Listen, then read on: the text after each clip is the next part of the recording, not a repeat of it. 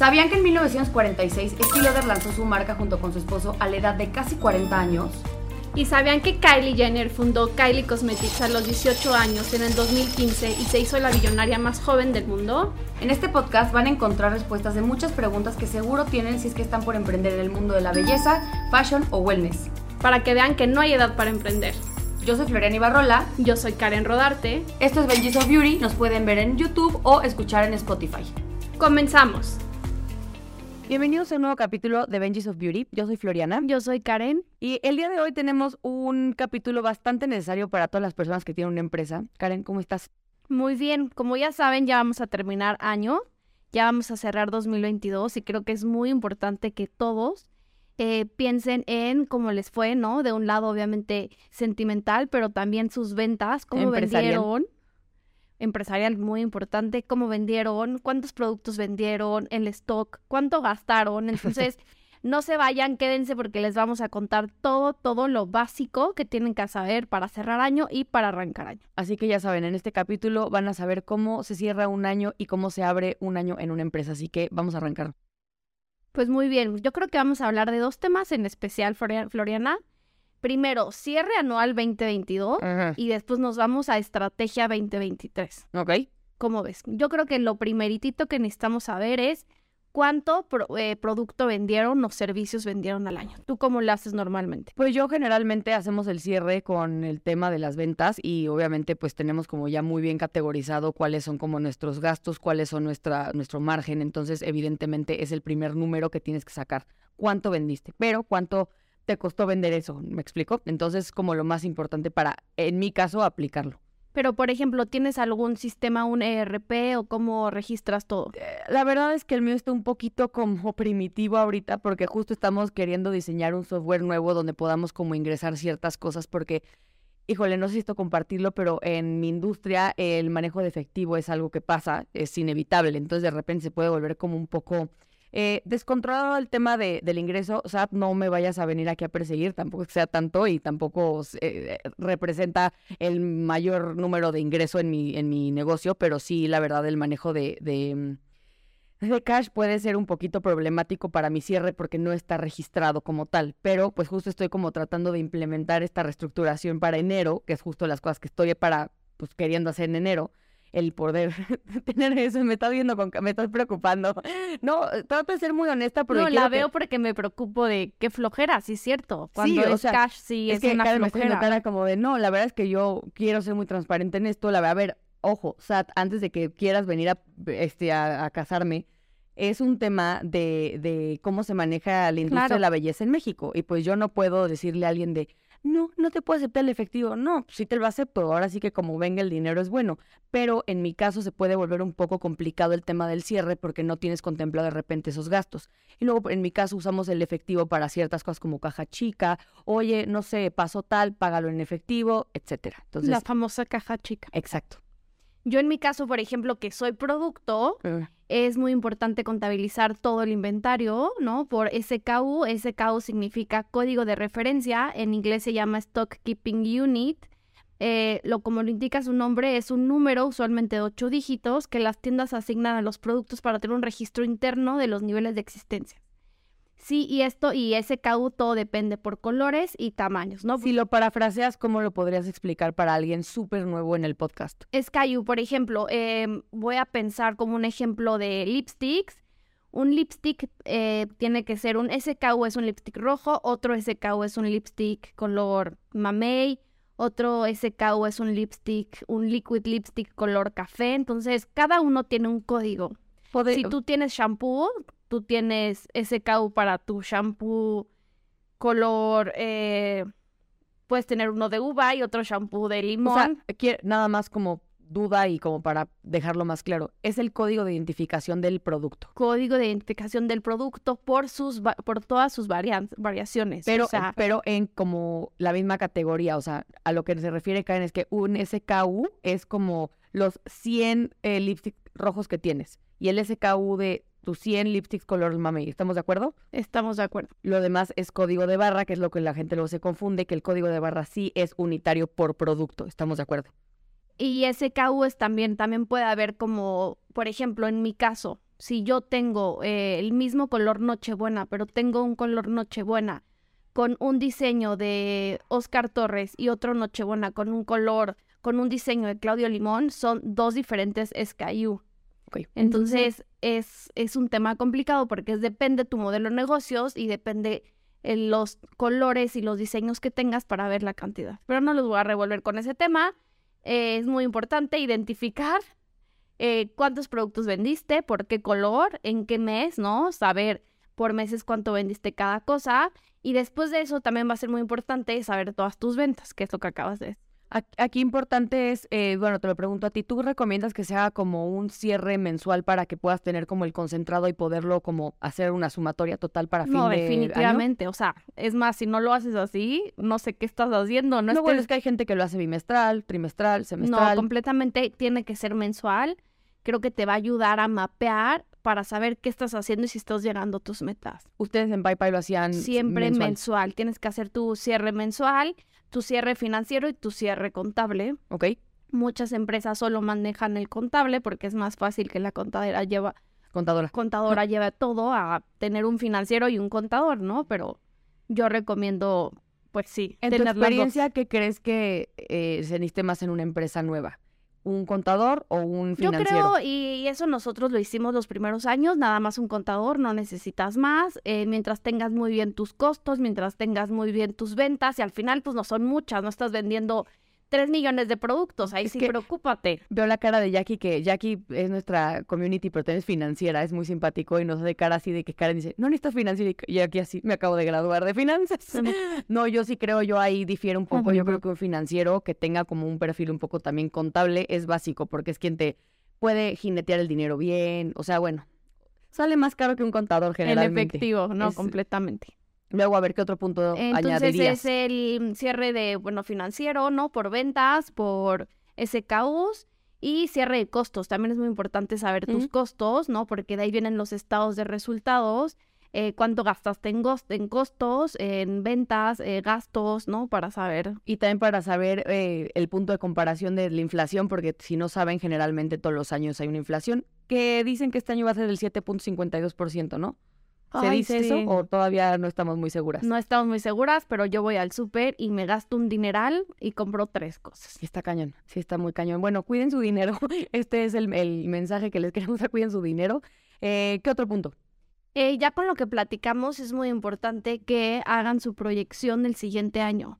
Normalmente, o bueno, lo que yo recomiendo es que proyecten un crecimiento de dos dígitos. Dios, dos dígitos son 10% mínimo. Pero normalmente la práctica en las startups es que tienen un crecimiento de tres dígitos. Bueno, a ver, contemplen que esos son aumentos y levantamientos de capital, que es otro tema, pero ustedes son una empresa que ya lleva trabajando, no están en el esquema como de startup, su crecimiento es como de dos dígitos. ¿Estamos de, de acuerdo? Dos dígitos, bueno, sí, escucharon el capítulo pasado con Hel Hepson eh, Gel nos dijo que el primer año creció 400%. Bueno, es que dice, hermana, o sea, Gel, eres una pistola, yo no me voy a cansar de decirlo, vayan a escucharlo porque sí, vale toda la pena todo lo que nos contó. Yo creo que a ella sí le creo que haya crecido lo que creció. Y, no, y aparte es tecnológico, todas las startups que son tecnológicas traen esos crecimientos de... 100, 200, 300, 400%. Ahora, si nos También vamos así gastan, ¿eh? Sí, sí, sí, por supuesto. Si nos vamos a una empresa tradicional, pues sí, busquen, ¿no? Busquen, porque es un tema de buscar y de conseguirlo, un crecimiento de mínimo dos dígitos. Ok que lo tenga la gente muy mapeado. Sí, completamente. Sí, no se pueden a, como estancar, porque creo que si no quiere decir que la empresa no está teniendo un crecimiento, o si están tratando de hacer una reestructuración, que por ejemplo yo en mi caso quiero hacer una reestructuración donde quiero recortar gastos, porque mm, creo que es importante para una expansión que tus gastos estén un poco más controlados. Entonces también creo que enero es una buena oportunidad para reestructurar. ¿O tú qué opinión tienes con respecto a...? No, completamente. Por eso usted es muy importante en este parámetro de un año anterior para saber cómo te fue. Porque si no tienes este comparativo, pues no sabes hacia dónde vas. No, pues es que no hay punto de salida. Es súper importante. Ahora, si vas arrancando y nunca has vendido en tu vida porque vas arrancando, también ponte un objetivo, ¿no? Tu proyección del primer año, ¿cuánto vas a vender? Híjole, es que qué curioso está haciendo mi vida ahorita porque estoy en ese punto en donde tengo que proyectar y en donde tengo que reestructurar porque ya tengo dos negocios, lo del shampoo, lo de aquellos, que todavía tenemos que ver cómo vamos a vender, pero no tenemos ni idea, ya sabes, de cómo tenemos que ir vendiendo y va saliendo cada, porque, no sé, lanzamos hace menos de un mes y se mueve muy diferente también el mercado en diciembre, es impactante. Súper, súper. Entonces como que tampoco lo puedes agarrar de muestra, ¿estás de Acabas de acuerdo? decir algo súper importante. Diciembre es un mes excelente para belleza. La neta para todas las industrias, ¿no? Porque son los regalitos. No, güey. o sea, yo veo, todo el mundo vende en diciembre de una manera impactante, pero tampoco, o sea, no es que no sea real, es tan real que pasa, pero no es, no es comparable con todos los otros 11 meses del, del año, ¿estamos de acuerdo? No, no, no. Y bueno, no me quiero saltar porque justo más adelante en estrategias vamos a hablar de seasonality. Ok, Pero ¿qué tal diciembre? Sí, es ok, vamos a dejarlo para después. totalmente. Regresando a proyección financiera, ¿no? Tu proyección del siguiente año. Contemplemos, si, vende, si vendiste 100 mil pesos en este año, en 2022, considera crecer un 10%. Si es 10%, el próximo año tienes que vender 110 mil pesos. O si vendiste un millón, tienes que vender un millón 100 mil pesos. Entonces quiero que hagan esto porque si no, tú vas a arrancar el año pensando en que, ay, pues tengo que vender, pero enero pasó, no vendí más, febrero pasó, no vendí más, y ya cierras el año y te vuelve a pasar lo mismo, cíclico. Y es ahí donde puedes empezar a perder y terminan las empresas en quebrar.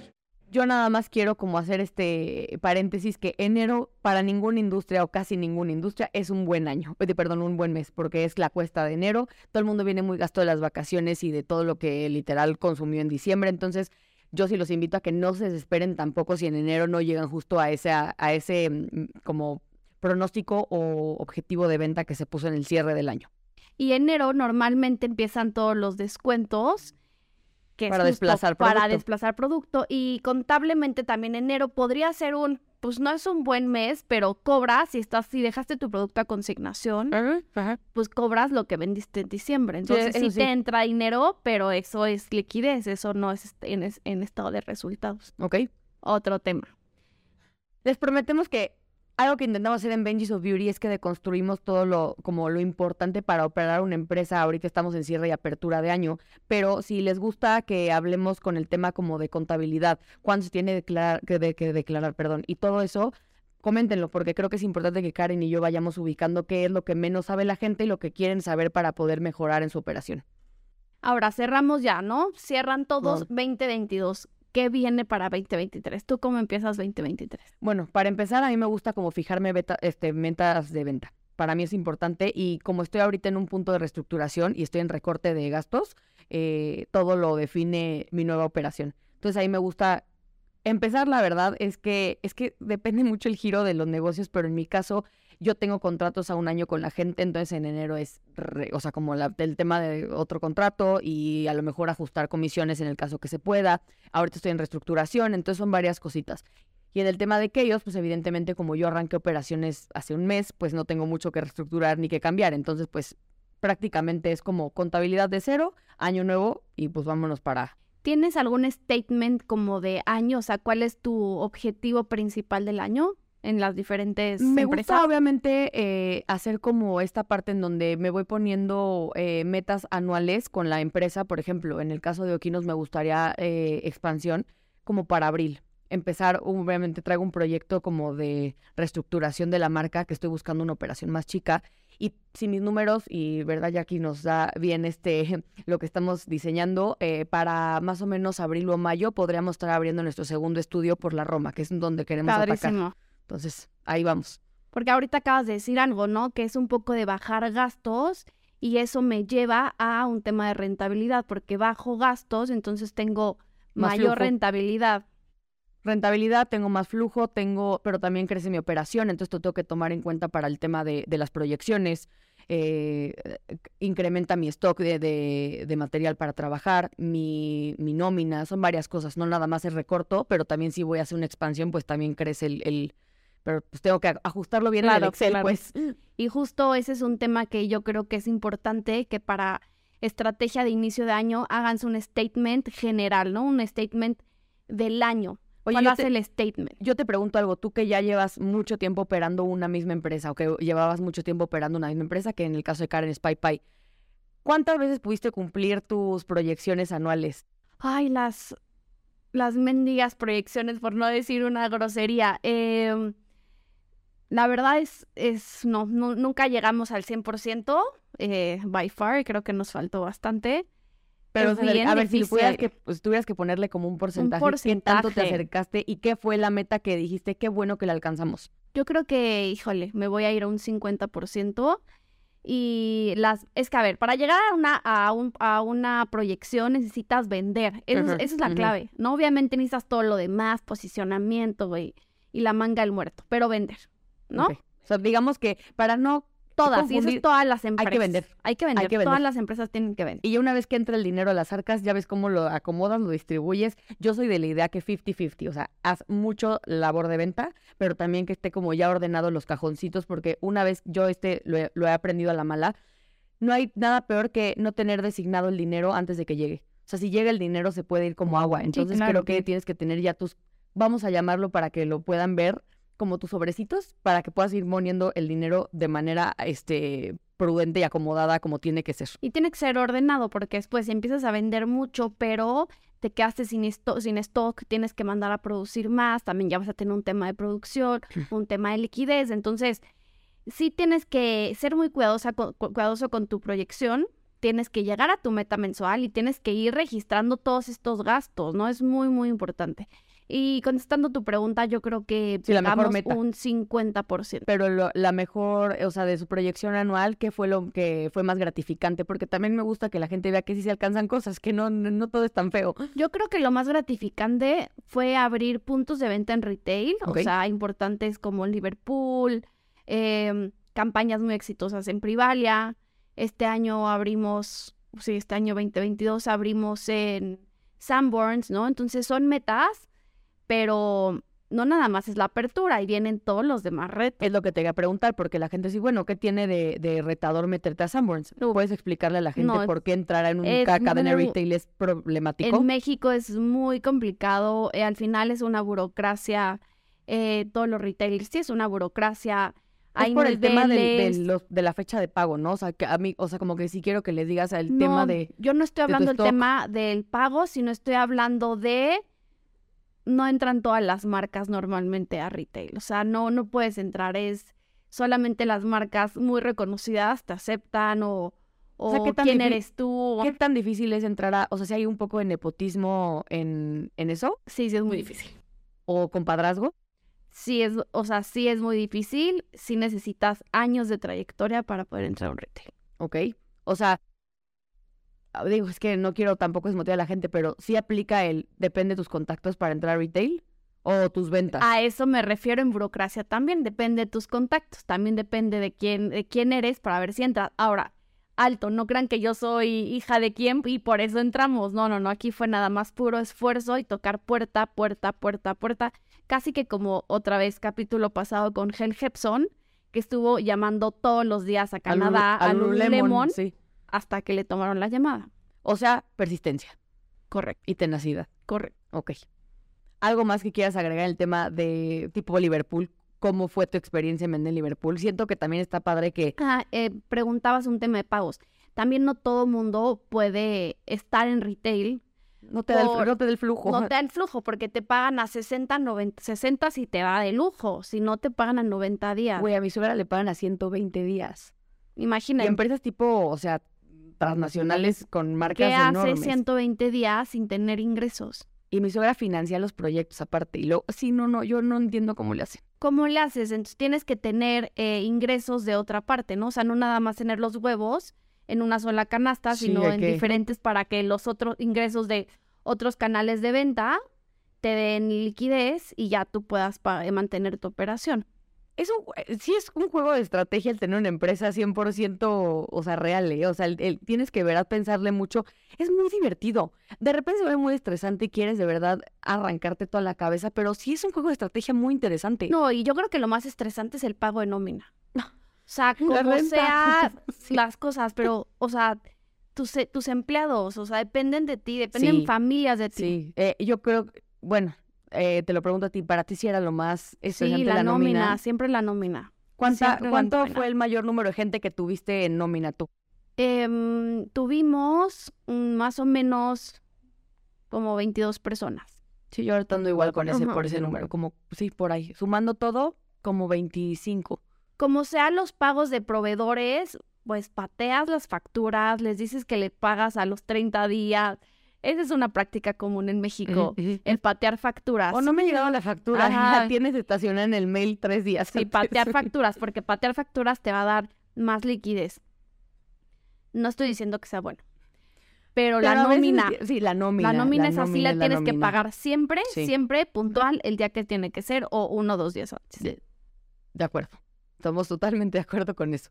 De, Liverpool, entonces nada, otra experiencia, algo que te haya pasado, nada que quieras como compartir. No, creo que nada más. Bueno, ¿qué tal se vende en Liverpool? Porque creo que esto podría ser interesante para alguien. Digo, sé que me estoy desviando un poco, pero creo que mucha gente busca entrar a, este tipo de tiendas departamentales. retail lo que te da es que te da flujo de personas. O sea, son tiendas muy bien ubicadas, tiendas estratégicas, en puntos estratégicos, con un flujo que no quiero hablar de de los miles de personas que transitan ahí diariamente. Entonces, te da eso y además te da posicionamiento, además te da, ¿no? O sea, como que tiene mucho, mucho, mucho plus. ¿Tienes alguna, algún estudio o alguna, no sé, alguna tabla que te hayan dado de cuánta gente que entra a Liverpool se paraba a ver tu producto? No, eso no. se llama eso. Ah, te lo dan. No, eso no te lo dan. ¿No te lo dan? Pero sí te pueden decir aprox cuánta cuántas personas transitan por ahí, ¿no? Pero no, no te dicen. Es que sabes que vi, eh, hay una plataforma que se llama Masterclass y esta, la de Spanx, Sara, ¿cómo se apellida? Ahí les voy a poner, no me acuerdo el apellido, pero ella, bueno, es self-made millionaire, o sea, bueno, billionaire. Eh, y ella se iba a parar, creo que a Nordstrom o alguna de estas departamentales, Macy's, no me hagan mucho caso cuál, cuando lanzó Spanx.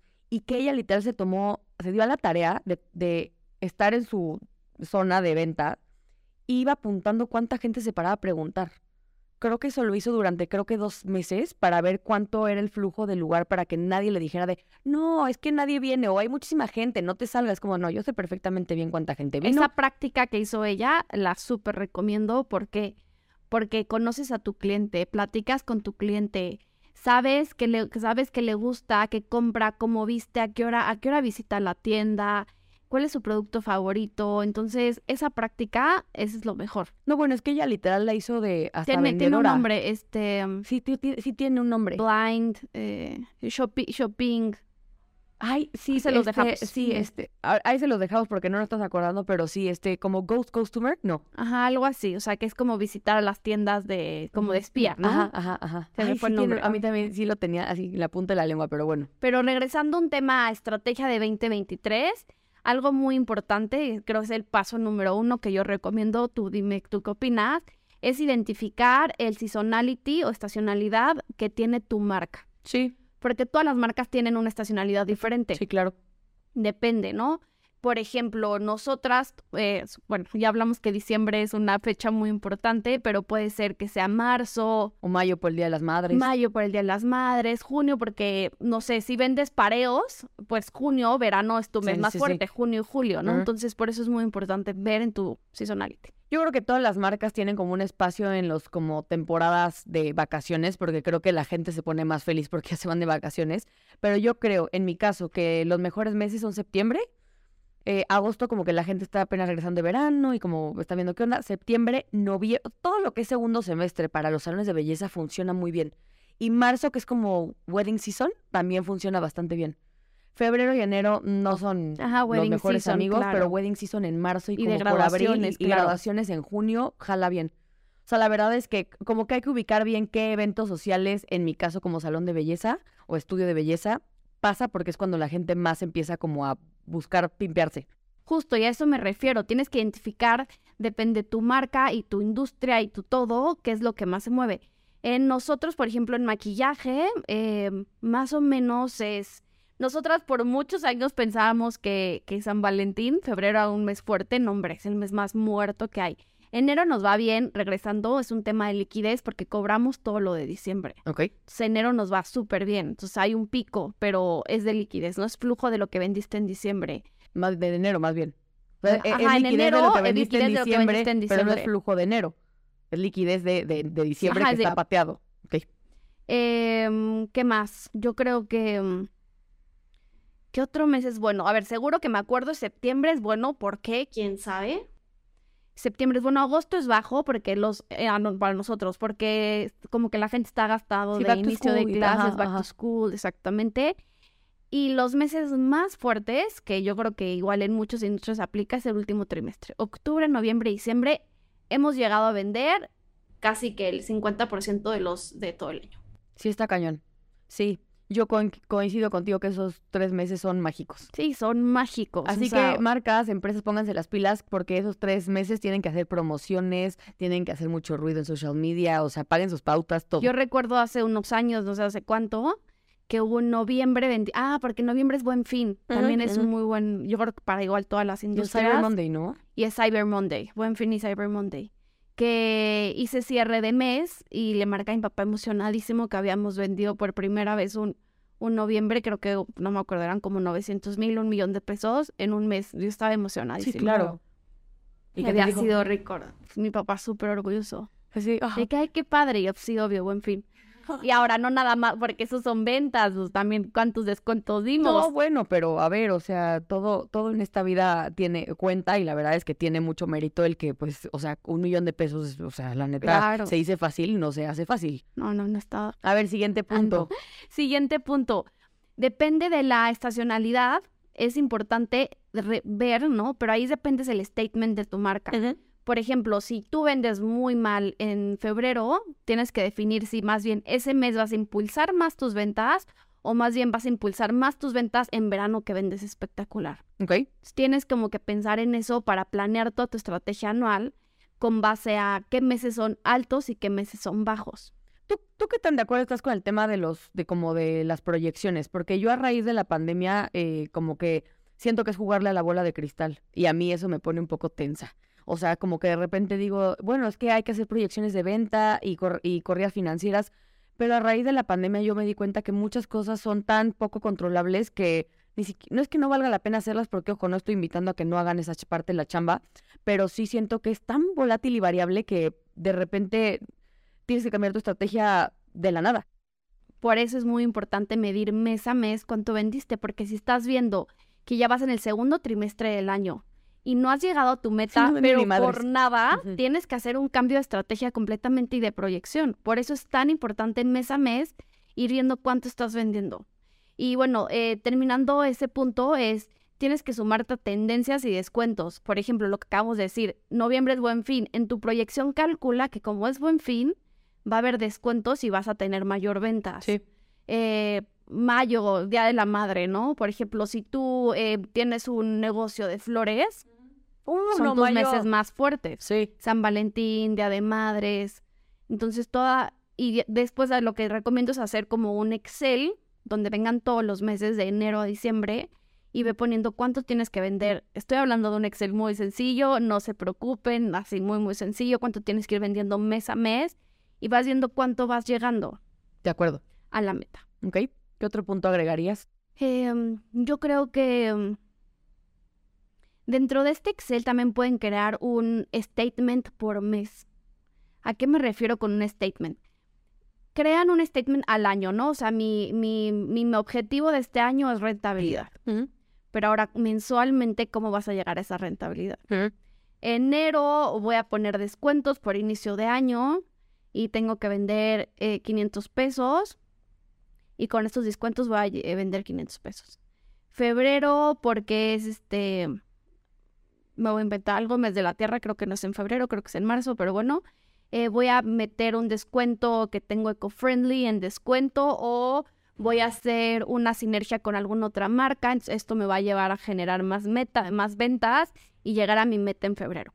Como este ejemplo lo tienen que hacer todos los meses y eso te va a ayudar a llegar a tu meta. O sea, tienes que poner em, acciones. Y de ahí bajan tus estrategias de marketing, ¿estamos de acuerdo? Es correcto. Oye, ¿y nos podrías tú dar alguna como estrategia de marketing que tú usas con la estacionalidad, por ejemplo, de octubre? De octubre. Mm, Tomando en cuenta festividades de octubre, todo este tipo de cosas. Por ejemplo, octubre en make-up, como viene todo el make-up de Halloween y todo eso, la idea es que a mediados de octubre empieces a lanzar ya como tutoriales de maquillaje, ¿no? De Halloween. Y en todo esto puedes armar kits. Es una estrategia de marketing en esto es crear un kit donde venga en tu e-commerce, donde venga un delineador para hacer unas telarañas, un lipstick naranja para, eh, para los labios, ¿no? O sea, como el kit de Spooky. Y ya le pones como un, un nombre que tenga algo que ver con Halloween. impulsas este producto, te sumes a la tendencia, te sumas a la tendencia de Halloween. Eso sería una estrategia de marketing en octubre. Y mi otra pregunta es, ¿con cuánto tiempo de anticipación planeas esa estrategia para octubre? Porque estás de acuerdo que ya el mero octubre es como de ya vas tarde, hermana, era antes. Por eso es importante hacer toda tu planeación anual ahorita, se los recomiendo. Inicien, arranquen año, enero todos, todas, todes que nos están escuchando y mapen todos estos meses de qué tienen que hacer. Y en el caso de las tendencias, porque ahorita en esta época digital en donde de repente se puede volver tendencia, vamos a poner un ejemplo, el baile de Merlina, que salió ahorita en Netflix, que todo el mundo en TikTok empezó el baile de esta, eh, ¿cómo se llama la actriz? Este, no sé qué Ortega. Y se volvió súper viral. Entonces, ¿cómo implementas esos trends dentro de tu planeación anual? O sea, para que se pueda ejecutar. Esos trends, pues son tendencias y salen de momento. Eh, tú no puedes calcularlos y no puedes prever en qué va a salir algo. Entonces, lo que yo te recomiendo es ya planea tu estrategia anual y si ves que ahorita salió esto y te tienes que subir, pues ni modo, o sea, te comunicas con tu equipo de marketing y haces que organicen algo este con relación a esta película, ¿no? O al tema que sea. Yo me gusta pensar como en el tema de las estrategias como de trends, hacerla en menos de dos días, porque si no siento que estás como totalmente, fuera. Entonces yo es como convocas una reunión, puede ser un Zoom, acuérdense que ahorita tenemos la maravilla de poder hacerlo remotamente y oigan, salió este trend, hay que sumarlo, por ejemplo, el caso de, no sé, Keyos, los shampoos, hay que ver cómo lo podemos adaptar, porque también creo que hay ciertas marcas que no van de la mano con ciertos trends y rompe un poco como con tu concepto, con tu, con tu marketing y shalala, ¿no? Completamente, o sea, de verdad. Y creo que lo que acabas de decir es súper cierto. o sea, ya creo que al segundo día ya estás fuera. Ya estás tarde. O sea, hay veces que los trends son en tres horas, tienes que sacar el post. O sea, literal en tres horas. Y nosotros sí nos hemos sumado a muchísimos trends de esa manera. ¿Tipo alguno que nos puedas dar de Ay, no me acuerdo ninguno. Tengo la peor memoria. COVID me dejó por eso ¿eh? Porque tú tienes tan buenas historias que me encantaría que te acordaras. Voy, a, luego decirte... es que luego me, se me ocurren las preguntas cuando vamos avanzando, pero sí siento que te tengo que avisar con... Porque tienes un buen de cosas que me encantaría que te acordaras. Sí, pero no tengo memoria. La verdad no es broma. COVID me dejó muy mal la memoria pero sí tienen que hacer eso, o sea, sí los trends se tienen que sumar, no a los dos días, sean los tres. ¿Qué tal el de ahorita de, de avatars, de, ah, tu foto de avatar? Ah, no, bueno, o sea... O sea, yo lo vi, creo que se lo vi a, no sé, alguna beauty blogger, me sumé como a las seis horas y después vi, pasaron tres días y seguía la gente sumándose. Yo así que, oye, ya vas tarde, amigo. Yo, voy, yo soy muy mala para los trends. Como yo me siento muy original y no sigo a nadie, no hago nada de esas cosas. Ajá. Pero de repente es como de, ay, Floriana, ya no es amargada y sube tu, sube tu avatar ya, porque sí, sí está muy cool eso del avatar. Pero sí, sí, como dice, o sea, tienen que, te tienes que subir. Ok. Entonces, en resumen, un poco tienen que hacer eso, un calendario con estrategia mensual, pero statement como general. O sea, yo no estoy hablando que ya planeen toda la estrategia así específicamente punto a punto de octubre. No, no te da la vida, ¿no? Pero sí tienes que pensar que octubre es Halloween y que octubre em, vas a hacer kits especiales para e-commerce, ¿no? Como estrategia de marketing y ya eso ya lo planeas eh, igual uno o dos meses antes, pero ya sabes más o menos todo lo que vas a necesitar. Yo a mí me encantaría cerrar este segmento porque ahorita vamos a entrar a otro que está muy interesante, que son las preguntas que nos mandaron eh, y se las vamos a contestar ahorita, pero me gustaría cerrar como diciéndoles mis perspectivas, mis perspectivas, perdón, eh, para el año en tema de temporalidad, porque enero lo veo tipo, tienes Reyes, luego febrero tienes a los Reyes, el Día del Amor y la Amistad, Marzo entra la primavera, que es algo feliz para la gente. Abril, Día del Niño. Luego tienes marzo, mayo, perdón, Día de las Madres. Junio y, aparte marzo también tienes como wedding season. Luego tienes verano, junio y julio, que todavía aplica. Agosto, back to school. Eh, septiembre, meses patrios, que hay veces que en México aplica mucho. Hay, hay cosas que no aplica tanto el mes patrio por, por, porque no son mexicanos o porque el, no, el giro no, no va. Octubre, Halloween. Noviembre, como esta parte de Thanksgiving, si es que son un poco pochos. Eh, y el tema de Cyber Monday. Y, noviembre ya es Christmas. Y noviembre a finales, si ustedes van al Costco, a cualquier lugar donde vendan decoración para casa, ya está toda la Navidad puesta. Entonces, todos los meses hay algo especial de temporalidad que pueden usar a su favor para vender producto o servicio. Así que, ojo. Y algo que yo nada más quiero agregar a lo que acabas de decir, que todo es correcto, es que pienses si tu producto no sé, si tú tienes un, una línea de productos de belleza para animales, ¿no? Para mascotas, es sería importante sumarte a otras, a, otros temas. Por ejemplo, el día del perro. Claro. El día de el día del dueño del perro, o Ajá, sea, el lo día que del sea. gato. Sí, El día del O sea, primer perro que tocó, no sé. pero es a lo que voy. Si tú y yo estamos en el mundo de la belleza, o en el caso tú que vendes lipsticks, es como de, hoy es el día del lipstick, hoy hay un descuento. Claro. O sea, como que busquen en dónde caben ustedes en la industria y qué venden que tenga su día especial, el día del café, si es que tiene un restaurante, el día de la torta, no sé, pero que ustedes puedan hacer su promoción con base a lo que vendan ese día. Y promoción nada más nos referimos a que pongan descuentos, ¿no? Porque, bueno, existe la estrategia de precios, pero si ustedes no se van por estrategia de precios, váyanse por otras, ¿no? Puede ser esto de creación de diferentes eh, kits en e-commerce, creación de un nuevo escaparate si tienes una tienda y lo vas a decorar todo como, Es como con lo de un Mazarik. tema. ¿Estás de Ajá, acuerdo que exacto. son las flores de Mazarik? Siento que es una gran estrategia. Digo, no tengo idea que, no sé si era para incentivar la compra Yo de marcas sé. muy lujosas en Vamos a México. investigar. Hay que investigar por qué es esa iniciativa. eh, pero bueno, eso quería yo cerrar. Y ahora, vamos a entrar a la parte que les prometimos el capítulo pasado, en donde nos mandaron sus preguntas en social media, TikTok y este, también en Instagram. Y pues bueno, tenemos algunas preguntas que les queremos ir contestando. La primera, em, ¿me registro en el INPI? Sí, sí te tienes que registrar en el INPI y si tienes una empresa, si tienes, no una empresa, no una marca, eh, porque pues es la manera en que puedes ampararte. Tenemos todo un este capítulo de registro. ¿Ya te viste el capítulo de registro de marca? No. No, perdón, tuvimos un capítulo con la abogada, pero fue con esta Grecia y no hablamos del tema del INPI, pero queremos invitarles a una abogada de, de mm, como de profesión 100% al tema de, De marcas. de marcas, este, muy registros y fácil. patentes, y es súper fácil, lo pueden hacer ustedes, pero yo creo que sí es fácil, pero es talachoso con la parte de la categoría, no sé Es qué. y luego- talachoso. ajá, O entonces, sea, tienes que meterte a la página de la Secretaría de Economía, eh, registrar marca. El pago cuesta más o menos 2.500 pesos aproximadamente. Em, si, si no encuentras tu categoría, igual se asesórate. Si no, lo puedes hacer tú. Haces el pago mediante alguna liga, vas, lo pagas y registras tu marca. Realmente es muy sencillo. Sí. Luego, la siguiente pregunta fue, eh, ¿cómo, doy, ¿cómo me doy de alta en el SAT?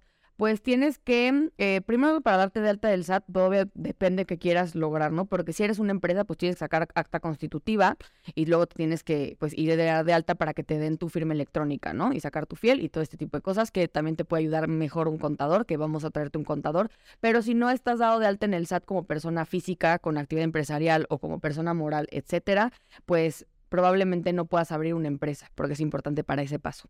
Entonces, nada más eh, para agregar. Yo les recomiendo que si no tienen empresa todavía em, con acta constitutiva ante notario, te recomiendo darte de alta como persona física. De hecho, yo estoy como persona física con actividad empresarial para todas mis consultorías. Y sí es muy importante porque la gente te pide facturas, es súper importante facturar. Y creo que aunque vayas iniciando y mucha gente, bueno, no importa, cobro en efectivo, no lo hagan. sí, bancarizar luego sale caro. Sí, sí, vayan al SAT y dense de alta. Y también otro consejito ahí, eh, generalmente los notarios pueden ser muy caros, es el que da fe a su empresa, entonces pueden irse con el corredor público si es que no quieren gastar tanto en el notario. El tema del notario es un poco porque sí tiene más como pues seriedad y es más formal y sobre todo pues como imagen de la empresa cuando das tu este tus datos fiscales está más cool que venga de la, una notaría, pero si ustedes no tienen tanta lana para invertir en esta parte pueden irse con el corredor público. Luego, em, ¿cómo hacer un producto tan común tenga un factor diferente en el mercado? Ok, esto fue una pregunta que nos mandó una emprendedora en Colombia, creo, que tiene una marca de espejos. Karen y yo lo estuvimos pensando, cada quien tiene su respuesta. ¿Quieres arrancarte con la tuya o yo me arranco con la mía? Tú arranca con la tuya. Ok, tienes una marca, ya nos metimos al Instagram y yo lo que pude notar es que tiene productos increíbles, pero a lo mejor tu producto es algo, no quiero ofender a nadie, pero es un espejo. Pero, ¿qué pasa con el espejo? El espejo te da un momento como de admiración propia, de arreglarte, de convivir contigo. Entonces yo pondría como una comunicación como súper de tu momento y además mejoraría muchísimo el tiempo y la logística de los envíos y sobre todo el servicio al cliente. Luego creo que no es tanto el diferenciador en tu producto, sino en tu servicio al cliente. Ahí creo que es donde puede torcer el rabo la marrana. Que sea como de, no, es que a lo mejor hay millones de tiendas de espejos, pero esta tienda de espejo te contesta rápido, me dan garantías porque ah, piensen que un espejo es algo muy difícil de transportar, si se rompe me dan la garantía y me lo cambian. No sé, siento que puedes eh, irte tú por el camino de eh, mejorar 100% el servicio al cliente. Yo me iría, bueno, es que yo soy totalmente creativa, yo me iría a una campaña eh, de marketing o como de amor propio. ¿Ok? O sea, realmente creo que puede ser una campaña amor propio porque el verte en el espejo muchas veces es te ves y te criticas. De ay, y la lonja, y no sé qué, y la celulitis, y las arrugas. No, ¿no? Sería más bien como atacar eso y sería. Ve lo bonito que Ve eres. lo bonito que eres, guapa, hermosa, tu piel es muy bonita, este, amor propio, ¿no? Yo me quiero. Yo, Estaría yo cool me a una campaña. Escribe en el espejo lo que te gusta de ti. O sea, como que a lo mejor, ah, miren, podemos, ahí te va una idea. Mandar el espejo con un plumón blanco, ya ves que puedes escribir en el espejo y es como de diario digital, Afirmaciones. afirmaciones, escríbete algo bonito en el espejo y el día de en la noche, o sea, como llega, léelo, borra y al día siguiente empiezo otra vez con otra afirmación. Creo que estaría padre, ¿no? Bueno, ahí nos man- te mandamos la factura de la consultoría. Em, y otra pregunta que tenemos aquí es, nos piden recomendaciones de personas que hagan campañas para marcas, pequeñas empresas. Como agencias de publicidad, Yo creo que como agencias de publicidad. Híjole, es que yo, la verdad es que en mi experiencia, todas las campañas han salido de mi cabeza, entonces yo nunca he tenido que utilizar el servicio de publicidad, pero eh, pues sé que Ferrer es, es un monstruo en el mundo de la publicidad en México y yo fui un día en la carrera a conocer como una agencia de publicidad que se llama Sachi en, en Santa Fe y me quedé impactada con lo que me enseñaron, pero creo que eso, esa marca, o bueno, esa empresa es muy grande, entonces yo creo que te cobrará una lana, pero no sé, ¿tú conoces alguna publicidad chiquita? Sí, otra vez, no me acuerdo, tengo mala memoria, pero sí tengo varias. Se la- les vamos a, tengo en correos. les vamos, les prometemos que les vamos a poner este en Instagram eh, después del glosario una lista de cuatro em, agencias de publicidad que nos gusten y que nos llamen la atención a nosotras para que pues puedan ustedes este escoger de ahí, ¿no? Porque la verdad yo no, es- yo no utilizo el servicio y Karen no se acuerda. Y yo no me acuerdo por COVID. Eh, Belén Limón es muy buena, pero, que no es para pequeñas. No, y no es publicidad. Belén Limón es una agencia creativa y Pero es producción. estrategia, ah, bueno, sí. O sea, pero tú llegas, por ejemplo, con tu brief, es como de, oye, yo vendo esto y este, y este es mi público, shalala, ¿y qué puedo hacer para activar? Y Belén Limón es lo que te hace, te activa, pero no te hace publicidad. Publicidad es hacerte una campaña tipo de Coca, del Palacio, eso es publicidad. Creo que ahí también es bien padre el que sepan diferenciar que hay agencias para campañas BTL, ATL y, acamp- y agencias de publicidad, es totalmente diferente. Creo que Troop, Troop es T-R-O-O-P, Troop hace de todo tipo de campaña. Según yo, ellos son mm, management, management de contenido. No, tienen más cosas. ¿Ah, es sí? que se, se asociaron con alguien grande y tienen más cosas. Bueno, Se los vamos a investigar, pero Troop, eh, yo sabía que tenía como management de influencers, pero bueno, eh, no sé, siempre podemos investigarles muy bien y darles las opciones para que ustedes puedan, o sea, una vez teniendo los nombres, ver qué les late a ustedes. Eh, algo que quieras agregar, porque ya no nada más escogimos cinco preguntas, porque unas se repitieron un poquito, entonces nos quedamos como con las cinco, además no íbamos a tener tanto tiempo porque la primera parte, acuérdense que fue el cierre y apertura de año. creo que si tienen más preguntas, justo ahorita ya salió una idea súper eh, creativa de los espejos Sí, entre las dos. Estaría padre que nos manden así, oye, yo tengo una empresa a lo mejor ¿Qué de, de cojines, ¿cómo la podrían ustedes vender? Y si venden mínimo, mándenos un regalito del cojín y ya después nos platican Claro. si les funciona nuestra, tra- nuestra estrategia o no. La verdad somos muy creativas, así que de verdad déjenos las preguntas y les podemos dar nuestras ideas. Sí, oye, y yo quiero agregar algo más a este podcast porque traigo un new look si no lo vieron. Porque llega Karen y me pregunta, oye, ¿te pintaste el pelo por el video? No, no me pinté el pelo por el video. Desde Semana Santa le traía ganas a pintarme el pelo. Esto es mi, más mi color, o sea, está como 80% mi color porque no es tan rojo. Pero no fue por el video de TikTok, por el chisme ese que se armó. Que hay un chisme muy bueno Uy, sí, no, no, en el, tic- en el, En el TikTok, TikTok. de Floriana. Sí, para se que armó, se armó la, el merequetengue en el TikTok, pero pues bueno, ya estoy tratando de controlarme y ya no contestar y no leer comentarios. Así que vayan por favor a seguirla. Oigan, y pues muchas gracias por ver este capítulo. La verdad es que lo hicimos con mucho cariño porque sabemos que el cierre de año ya está a la vuelta de la esquina y la, apertura también del año también. Y queremos que arranquen como eh, de cero y con toda la información necesaria. A mí me pueden seguir en Instagram como Floriana IDL y en TikTok como Floriana Ibarrola. Ahí me pueden seguir en todas mis redes sociales como Rodarte Karen y pueden seguir a, a Benji's of Beauty en Instagram y también en TikTok. en TikTok y acuérdense que el capítulo sale todos los jueves en Spotify eh, a las 12.45 y en YouTube también. Nos vamos turnando un, un capítulo en el mío, que es en Bin Floriana, y un capítulo en el de Karen, que es este Karen Rodarte, eh, si nos quieren ver también, porque hay quien nos puede estar escuchando, pero también lo subimos por si nos quieren ver aquí. Floriana, nada más yo una última pregunta. A ver, ¿cómo cierras este año espiritualmente? ¿A qué agradeces? Híjole, debería de verdad de ponerme como meta acercarme un poco más a mi parte espiritual, acercarme a Dios. O sea, yo soy católica y siento que estoy súper alejada ahorita de todo lo que tiene que ver con, con mi religión. Entonces quiero acercarme a Dios, pero cierro agradecida como Snoop Dogg, este, agradecida conmigo misma. Y no, sé qué, qué estoy agradecida. No sé, me agarraste en curva. Me, me, me, encantaría contestarte algo más poético, pero no, sí, estoy muy agradecida por el equipo que estamos formando. Eso estoy muy agradecida.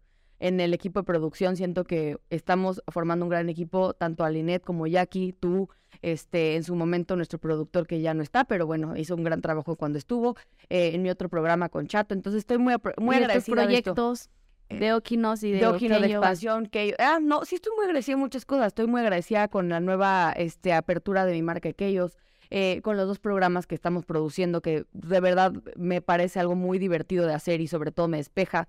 Y, y pues nada, mi familia también, tú, agradecida. Yo estoy muy agradecida. La verdad es que creo que tengo el año pasado y este que estoy pensando y cerrando un año agradeciendo y todo lo bueno que me ha pasado, porque normalmente vemos todo lo malo y Sí. todo me pasa y, y eso se me hace fatal. Creo que hasta energéticamente Sí, hay que vibrar. vibras bajo. Eh, pero no, yo este año estoy agradecida por, por la decisión que he tomado de independizarme, ¿no? De dar mis consultorías, de mm, pues de ir, ir teniendo todo lo que he querido, ¿no? Laboralmente estoy creciendo, eh, del podcast, de hacer lo que más me gusta. Y mm, pues yo quiero que todos que nos estén escuchando agradezcan de algo, ¿no? Digo, del trabajo, porque este es un podcast de negocios, pero también en su vida personal. Sí, digo, nosotros siempre tenemos un enfoque muy de negocios, como dice Karen, y emprendimiento, pero sí también es invitarlos a que justo como dice Karen, cierren este año agradeciendo algo porque es la mejor manera de que algo más bonito venga el siguiente año. Correcto. Pues Pues, muchísimas gracias. gracias.